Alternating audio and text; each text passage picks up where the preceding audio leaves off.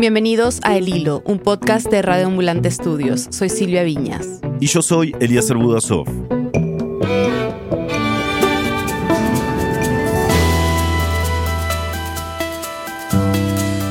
Este domingo, elecciones presidenciales en la zona andina. Dos países vecinos deciden sus futuros. En Ecuador, el fantasma de un expresidente que polarizó a los ecuatorianos. Y en Perú, una clase política fragmentada y un país atravesado por una profunda crisis de representación. Es 9 de abril de 2021.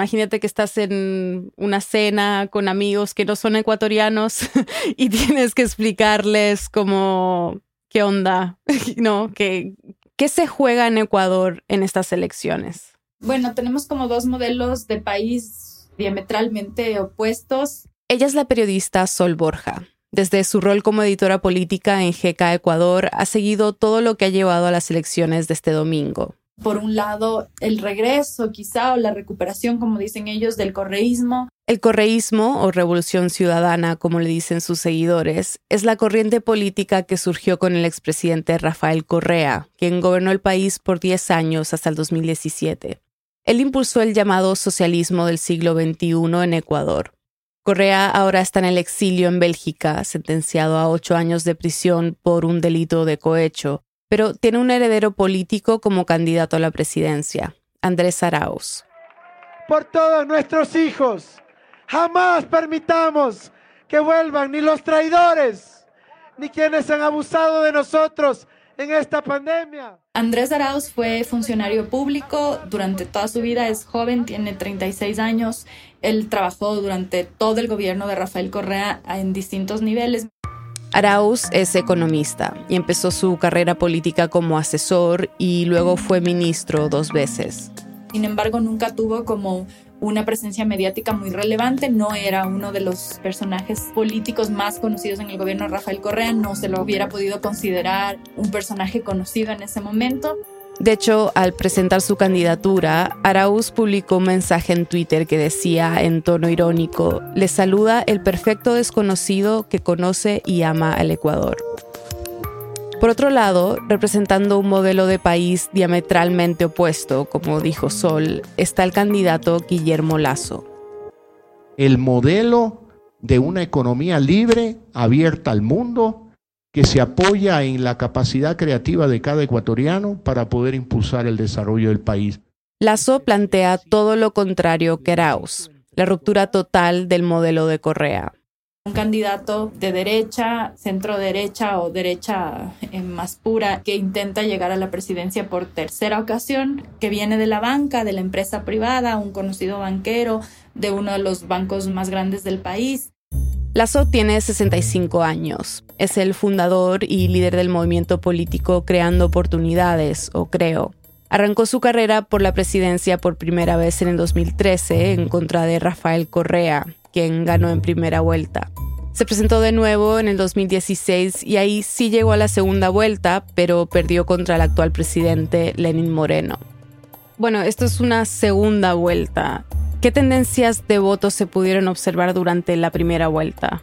Creo que lo que pasó en la primera vuelta fue interesante a nivel del país porque rompió un poco con este esquema de discusión de correísmo versus anticorreísmo, que es como la narrativa hemos padecido los últimos 14 años, porque no se sale mucho más de que si Correa es bueno o malo, de que si hay juicios o no hay juicios, y, y no hay como una propuesta de país que vaya un poco más allá del continuismo de Correa o de la oposición a Correa y todo lo que él representa. Lo que rompió ese esquema en la primera vuelta fueron dos candidatos que captaron la atención y el voto de grupos que no se sentían representados por Lazo ni Arauz. Por un lado, el candidato de Pachacuti, que fue el que quedó en tercer lugar. Pachacuti, que es el brazo político del movimiento indígena en Ecuador, él estuvo representado por Yacu Pérez.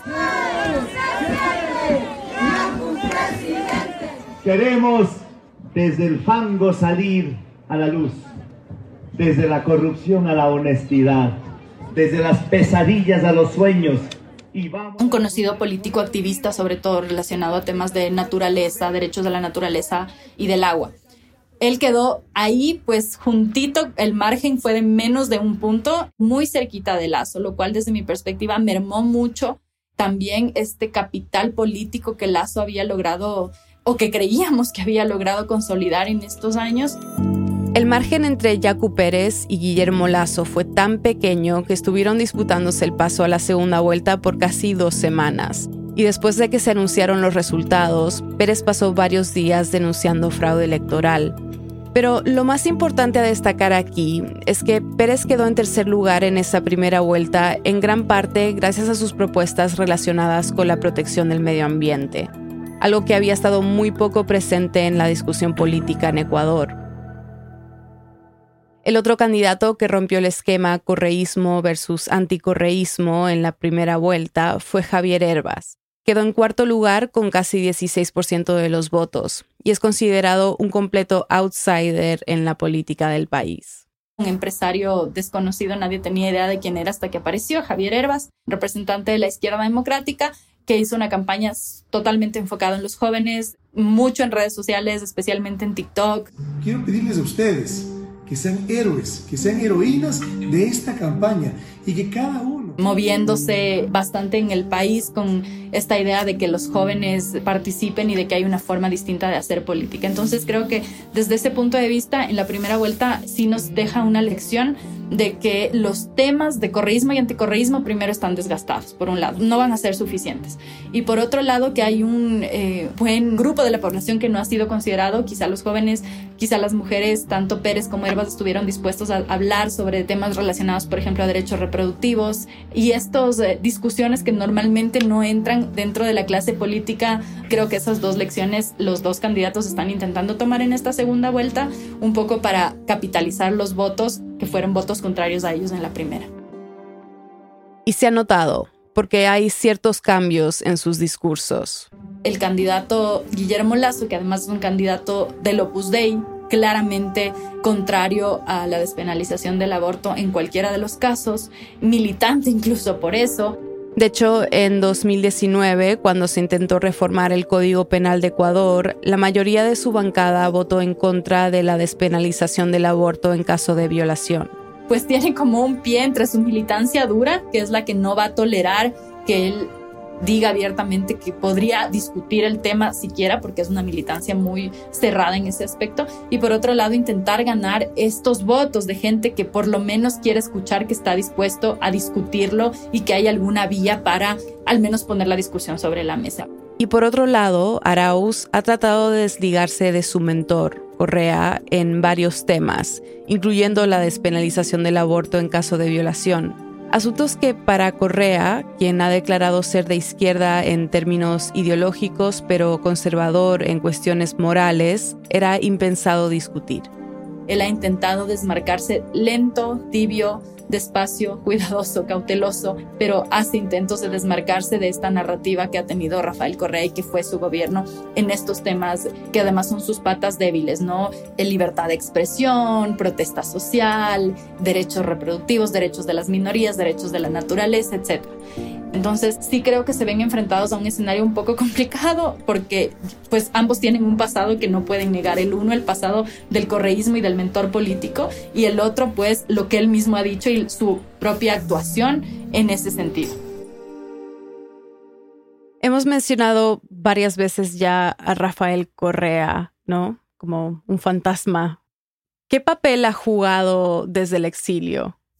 Rafael Correa, desde mi punto de vista, es un personaje que quiere mantenerse vivo en la política a cualquier costo, a pesar de que en su discurso él dice lo contrario. En lo personal, eh, aspiraciones para mí es estar con mi familia, dedicarme a la academia, por eso quise retirarme de la vida política. Cuando él se fue del país dijo que se iba casi que a retirar de la política y que iba a dejar a Moreno que gobierne. Diez minutos y medio después empezó a cuestionar las decisiones de Lenín Moreno, por lo tanto no fue algo que se sostuvo durante mucho tiempo.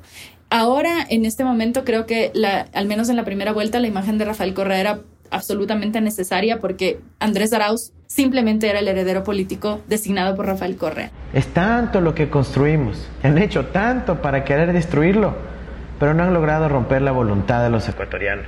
En este video promocional de la campaña de Andrés Arauz, por ejemplo, aparecen él y Rafael Correa teniendo una videollamada. Juntos, uno a uno, seremos millones para recuperar el futuro. Durante casi todo el video, Correa acompaña a Arauz en su discurso. Incluso había como una figura que un muñeco ahí de cartón que lo movilizaban en las, en las campañas en las ciudades más pequeñas para poder identificar la imagen de Arauz, un desconocido, te digo yo, un desconocido en Quito, la capital, en el ámbito político, peor en ciudades pequeñas donde pues la discusión política está muy alejada de lo que creemos en las capitales. Sol dice que la imagen de Correa ha sido esencial para que Arauz pueda apelar al voto duro del correísmo, pero esto ya no es suficiente a la hora de ganar una elección. Ahora Andrés Arauz está un poco entre la espada y la pared de mantener ese voto duro y a la vez apelar a un progresismo que no quiere votar por la derecha más bien rancia, digamos, de Guillermo Lazo, pero que tampoco quiere este retorno del correísmo con todo lo que el correísmo significó.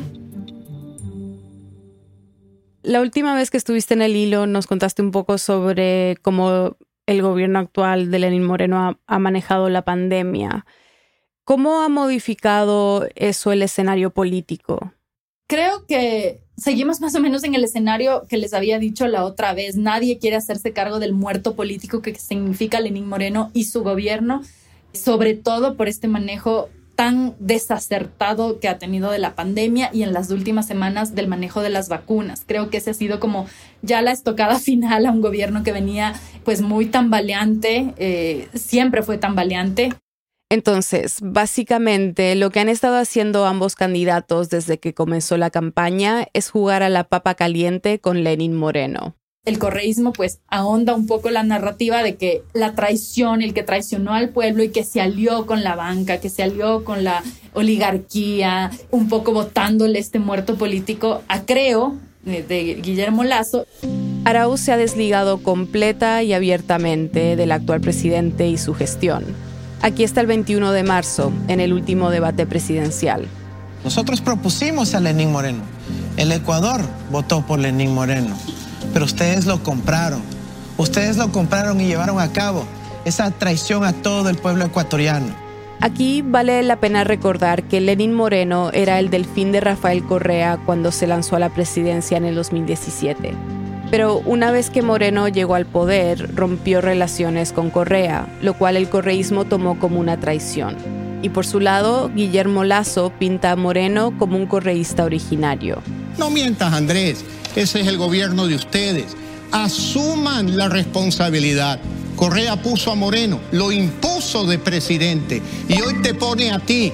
Por lo tanto, ustedes son una trilogía.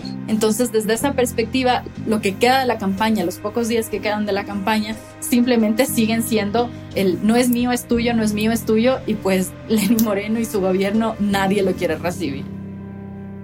Los candidatos también han estado compitiendo para demostrarle a la ciudadanía quién podría ser un mejor frente a la pandemia. El candidato a vicepresidente en la fórmula de Guillermo Lazo incluso ha viajado a Estados Unidos para hacer negociaciones sobre las vacunas. Además del vicepresidente de Lazo es un médico, lo cual podría tener algún tipo de aval al decir, bueno, es un médico que está interesado y que conoce el tema, etcétera, y que está haciendo una gestión importante, digamos, o, o que podría tener una repercusión. Además, Guillermo Lazo fue parte de una alianza, una coalición, un grupo empresarial privado que se armó durante los primeros días de la crisis sanitaria en Guayaquil sobre todo para hacer donaciones a los hospitales y para un poco suplir este rol de ausencia del gobierno que en un segmento de la población podría calar eso como una narrativa positiva.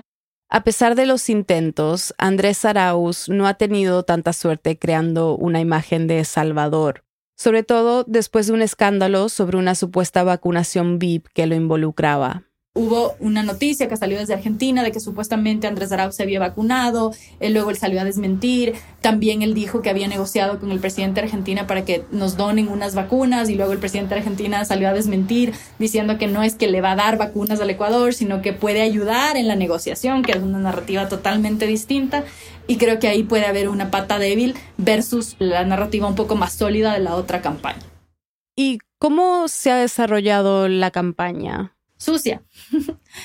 básicamente, por donde la veas. Ha sido una campaña sucia de acusaciones mutuas. Las acusaciones y maniobras usadas por ambos candidatos han sido muchas, pero quizás el nivel más bajo de la campaña se alcanzó la semana pasada, cuando los semáforos de algunas de las principales calles del país amanecieron con presuntos migrantes venezolanos cargando carteles donde se leía Vota bien, estamos aquí porque elegimos mal, eran familias en las calles a las que les entregaron estos carteles, nadie sabe quién, que era un voto favorable a Lazo, pero que Lazo acusaba que era la campaña de Arauz que en realidad había querido desprestigiarlo. O sea, se votaban la pelota entre las dos campañas, pero fue como un nivel ya absurdo de bajeza utilizar estas condiciones y estas personas que están en condiciones tan dramáticas y difíciles para pues intentar movilizar un voto, además a partir del miedo.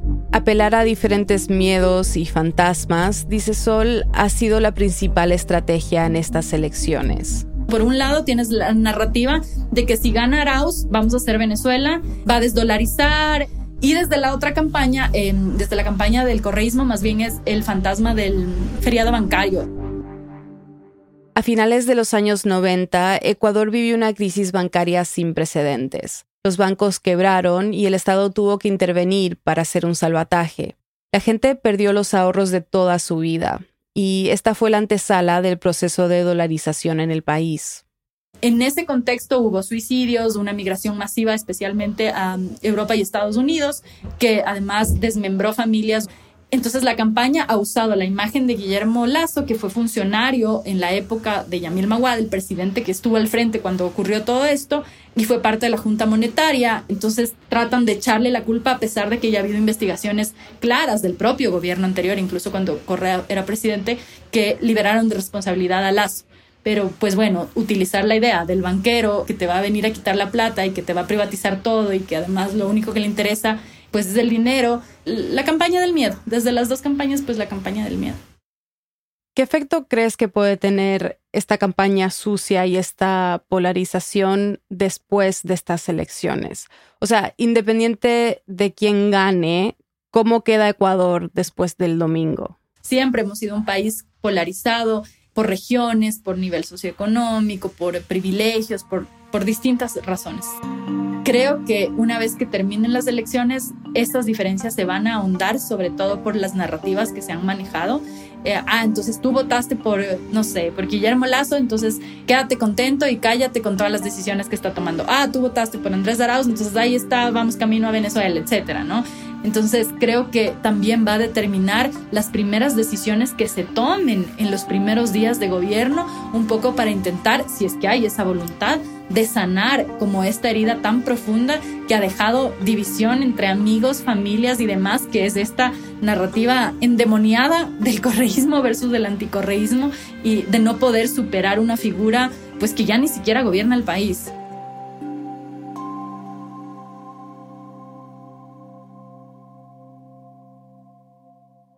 Ya volvemos. ¿Quieres mantenerte al tanto de los temas que cubrimos en nuestros episodios? Todos los viernes enviamos un boletín con notas adicionales para profundizar en la historia, una selección de las noticias más importantes de la región y algunos enlaces para seguirle el hilo a los temas de episodios pasados. ¿Te interesa? Suscríbete en elhilo.audio slash boletín. Estamos de vuelta en el hilo.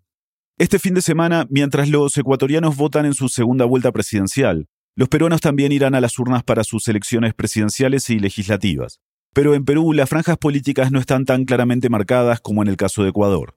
Al contrario, esto es una disputa, imagínate un, tiroteo del viejo oeste, ¿no? Aquí varios están disparando contra todos y casi nadie exactamente tiene un lugar asegurado. Él es Gonzalo Banda, politólogo y profesor en dos universidades en la ciudad de Arequipa, en el sur de Perú. Usualmente las campañas se llegaban a configurar en el Perú, digamos, en el clivaje Fujimorismo-antifujimorismo. Así fue prácticamente por dos décadas, pero esta elección va mucho más allá de dos facciones. Ahora hay 18 candidatos y con 18 candidatos el panorama se vuelve mucho más complejo. Imagínate que tienes la primera plana de las principales empresas encuestadoras y te dan los resultados como van hasta hoy. Entonces tú les preguntas, muéstrame la primera página, ¿no? Y tú le dices, no, esta es la primera página. Pero estos candidatos tienen de 10 a 6%, no pueden ser los líderes. Y tú le dirías, no, son los líderes, que conviven entre el 8 y 7% entonces nunca han llegado a tener el respaldo de la mayoría de la población y sobreviven como pequeñitos candidatos que se disputan pues las migajas de una campaña política que ha dejado afectada a toda la clase política peruana, ¿no? ¿Y quiénes son estos candidatos? ¿Podrías darnos un breve perfil de los que hoy en día encabezan las encuestas o tienen posibilidades de pasar a segunda vuelta? Tienes un grupo de cinco candidatos muy apretados que cada uno está luchando. Y he resumido mi propuesta de gobierno en dos palabras, mano dura. Desde Keiko Fujimori, hija de Alberto Fujimori, tienes al señor Hernando de Soto. Vamos a constituir un gobierno de guerra un economista liberal, digamos, que es muy conocido en el mundo económico, académico la guerra que nosotros vamos a librar contra la pandemia. Y al señor Rafael López Aliaga, que es, digamos, el candidato de la derecha más conservadora del Perú, ¿no? Diríamos aquí, ¿no? Expulsaremos de inmediato a todo extranjero que cometa delito en Perú. Johnny Lescano, que pertenece a un partido político tradicional llamado Acción Popular. Que el Perú no va a poder resolver la pandemia y otros problemas si no se aplique la maquella masúa mayulia. No seas ladrón, no seas mentiroso, no seas ocioso. Este candidato, digamos, se ha hecho muy fuerte en el sur peruano. Él fue congresista en una, por una ciudad del sur peruano llamada Puno y desde ahí proyecta su voto nacionalmente. Su crecimiento ha sido de sur a centro y ha terminado por descansar en Lima. Verónica Mendoza, la candidata de la izquierda progresista del Perú. No puede ser que sigamos regalándole plata a estos sectores que ya están consolidados, que no requieren de exoneraciones, hay que cobrar lo que corresponde. Entonces fíjate que tienes un espectro de candidatos muy diversos, se parece a una especie de, de menú de restaurante peruano, ¿no? De puedes elegir de todo un poco.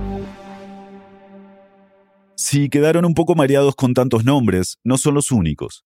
Tener tantas opciones ha creado una gran incertidumbre y hasta confusión entre los electores. Entre estos candidatos, si nos fijamos en su ideología, hay de todo. Populismo de centro izquierda, populismo de derecha, izquierda progresista, populismo de centro derecha. Y esta fragmentación da la sensación de que en Perú no hay partidos políticos mayoritarios. En parte, como explicó Gonzalo, por el desprestigio de la política en Perú, algo que viene de varios años atrás tienes que entender que aquí casi todos los expresidentes terminan en la cárcel o son acusados de escándalos de corrupción. No hay expresidente peruano desde Fujimori que no haya pasado por un juicio o que haya sufrido prisión. Y todos por acusaciones relacionadas con Lavajato, el escándalo de corrupción ligado a la constructora brasileña Odebrecht, que sobornó a políticos en casi todos los países de América Latina. El expresidente Ollanta Humala, por ejemplo, estuvo en prisión preventiva y ahora espera un juicio mientras está en campaña de reelección. Entonces, claro, la Bajato en Perú dejó esquilmada pues a la clase política, ¿no? Huérfana de partidos políticos. Y no son solo expresidentes los que están envueltos en estos escándalos. La candidata presidencial y lideresa del partido Fuerza Popular, Keiko Fujimori, también estuvo en prisión. Y el mes pasado, un fiscal del equipo especial Lavajato pidió 30 años de cárcel para ella por lavado de dinero. Por eso es que no, se no termina de encender la campaña, porque tú tienes que casi todos los candidatos o han tenido pasados que han estado comprometidos con, si bien tal vez no ellos directamente, sus allegados, las simpatías políticas que tuvieron en el pasado, algunos pues militaron en partidos que tuvieron escándalos pues de corrupción. Entonces el ciudadano se siente pues este, auténticamente harto, ¿no? El domingo se publicaron los resultados de las últimas encuestas antes del sufragio. Las proyecciones muestran que puede haber un empate múltiple entre los candidatos que encabezan los sondeos y, aunque los números varían entre una encuesta y otra, en promedio, ninguno supera un 11% de intención de voto. El porcentaje más grande de electores planea votar nulo o dejar su voto en blanco tú ves que el votante indeciso difícilmente ha cambiado. El, que vota nulo, blanco, viciado, los números no se han movido mucho. Lo que se ha movido es el tráfico interno. Entonces se arranchan entre ellos porcentajes de votos dependiendo de las declaraciones, de las polémicas de la semana. Unos crecen, otros decrecen. Y claro, en el camino es una guerra de la supervivencia, ¿no? ¿Quién es el que sobrevive, ¿no? Eh, por eso que los candidatos han optado por radicalizarse, ¿no?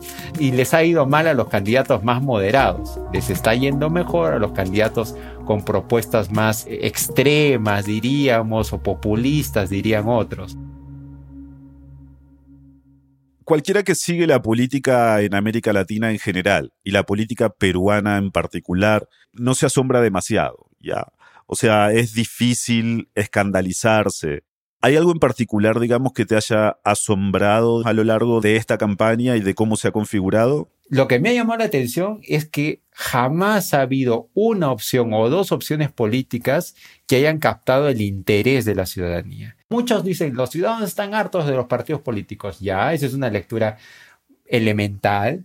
Pero lo otro es que tal vez los ciudadanos también eh, no asumen pues eh, el Estado como algo funcional y no se involucran en la vida ciudadana ni asumen pues un rol de participación activa, ¿no? Tal vez recuerdan que en noviembre del año pasado los peruanos salieron a las calles para mostrar su hartazgo con el sistema político. Contra, indignada y dolida.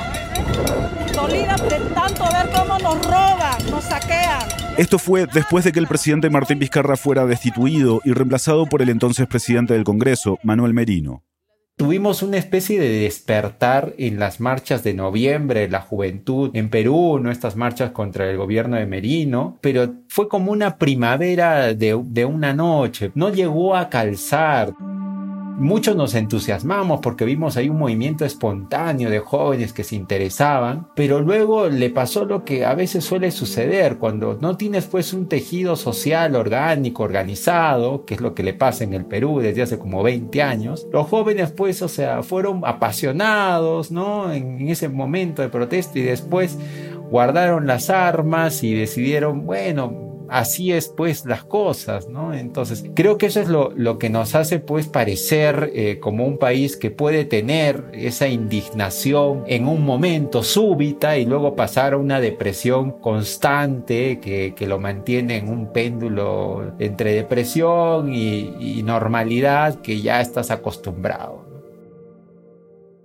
En esta normalidad a la que se refiere Gonzalo hay mucha desigualdad y además una brecha entre la capital y el interior. El énfasis de esta campaña ha sido tan despiadadamente centralista que han sido incapaces de darse cuenta de los movimientos territoriales regionales, donde han crecido muchas candidaturas que hoy ocupan grandes lugares o lugares expectantes. Como la de Johnny Lescano, que mencionamos al comienzo de este segmento.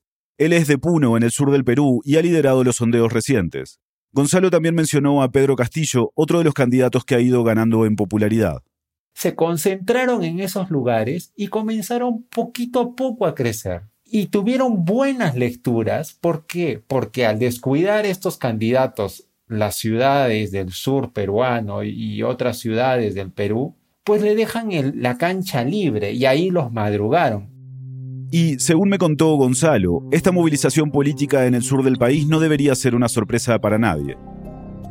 Tú tienes este panorama, tienes una crisis económica, una crisis sanitaria, y evidentemente tú dices cómo el sur peruano, que siempre ha sido contestatario, ¿no? de aquí han partido las revoluciones del Perú, han partido los grandes movimientos que se opusieron a las dictaduras, tú dices cómo el sur peruano va a asimilar propuestas que le digan así no más, así todo está bien. Al contrario. Pero a pesar de esto, la fragmentación sociocultural del país sigue siendo un reto. Y esto es algo que se ha visto durante la campaña. Gonzalo me contó sobre un momento en particular durante un debate presidencial reciente, cuando el candidato del Renacimiento andino se dirigió a la audiencia en quechua y no hubo traducción disponible. Candidato Santos, muchas gracias. Le damos pase al candidato Ciro Valves, 30 segundos. En el Perú hay millones de quechua hablantes y no son capaces de ofrecer una traducción al quechua, el segundo idioma más hablado del, del Perú. Acá dice, ¿no? Nosotros somos muy buenos hermanos y hermanas. A estos mentirosos los haremos perder. Con esta guaraca los vamos a castigar a todos. Les dijo unas cosas atroces y como no lo entendieron, dijeron, mmm, qué interesante, ¿no? Muy bien, señor Galvez, muchísimas gracias. Y los moderadores, como no entendían, no lo pudieron parar. Luego pararon el debate por insultos pues ridículos, ¿no? Dijeron, no, modérese, por favor. Señor Santos, señor Santos, señor Santos, perdóneme, la mesa, los moderadores, estamos haciendo una invocación. Yo no soy quechua hablante y a mí ese vacío me dejó una impresión de que somos un país pues taladrado por una desigualdad brutal. En un escenario tan fragmentado como el que vive Perú en estas elecciones, queda claro que habrá una segunda vuelta en junio. Ningún candidato será capaz de alcanzar la mayoría que necesita para ser elegido este domingo. Es una guerra por las migajas, como dice Gonzalo, en la cual cada voto puede hacer la diferencia. Pero por la situación sanitaria, no todos los peruanos podrán llegar a las urnas este domingo. Y eso también incluye a casi un millón de peruanos que pueden votar en el extranjero. La comunidad peruana de Chile, por ejemplo, no va a votar porque en Chile hay confinamiento obligatorio. Ya el consulado peruano dijo que no iba a haber pues posibilidad de que voten, ¿no? Hay que pensar que ya en condiciones normales el ausentismo en el extranjero suele ser muy grande. En las elecciones presidenciales del 2016, por ejemplo, representó un 47% de los electores habilitados para votar en el exterior. En comparación, el ausentismo entre electores registrados para votar en Perú fue del 18%. Pero en una campaña donde el segundo, tercero, cuarto van a tener diferencias pues de 0,5, 0,6, tal vez sí el, el voto de los peruanos en el extranjero termina siendo decisivo, ¿no? Tú describes todo este escenario muy fragmentado y eso hace suponer que quien sea que termine ganando la presidencia va a quedar con poca legitimidad, ¿no? Va a quedar con un escaso porcentaje de votos. ¿Qué crees que supone esto, digamos, para la persona que finalmente asuma la presidencia? Se le viene un gobierno sumamente complejo. Ves la crisis sanitaria y económica y dices, bueno, pobre el candidato que salga elegido, porque se va a enfrentar a un panorama donde la gente no está contenta con la clase política, no está eligiendo mayoritariamente a una o a dos opciones políticas que le den algún tipo de legitimidad a esa propuesta y encima va a tener un parlamento muy contrario tal vez a sus propias propuestas políticas. Entonces, claro, cuando uno ve ese panorama dice, ¿qué podría pasar para que ese escenario cambiase, ¿no? Tendría que venir una fuerza histórica, divina, que, que, modificara, porque racionalmente no hay manera de esperar algún tipo de, de, propuesta que logre pues articular a todos estos ciudadanos, ¿no?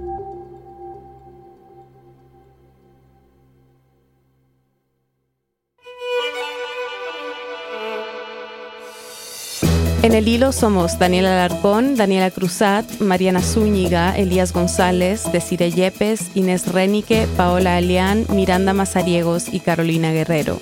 Nuestro tema musical lo compuso Pauchi Sasaki. Parte de la música de este episodio fue compuesta por Remy Lozano. El Hilo es un podcast de Radio Ambulante Estudios. Gracias al equipo de Radio Ambulante por todo su apoyo y gracias a quienes se han unido a Deambulantes, nuestras membresías. Soporte nos ayuda a seguir produciendo el episodio cada semana. Súmate tú también en el hilo.audio slash apóyanos. Muchas gracias. Si quieres saber más sobre esta historia y todas las que cubrimos, suscríbete a nuestro boletín semanal. Todos los viernes mandamos el episodio acompañado de una serie de enlaces que te ayudarán a profundizar en el tema. Suscríbete en el hilo.audio slash boletín. Yo soy Silvia Viñas. Y yo soy Elías Budasov. Gracias por escuchar.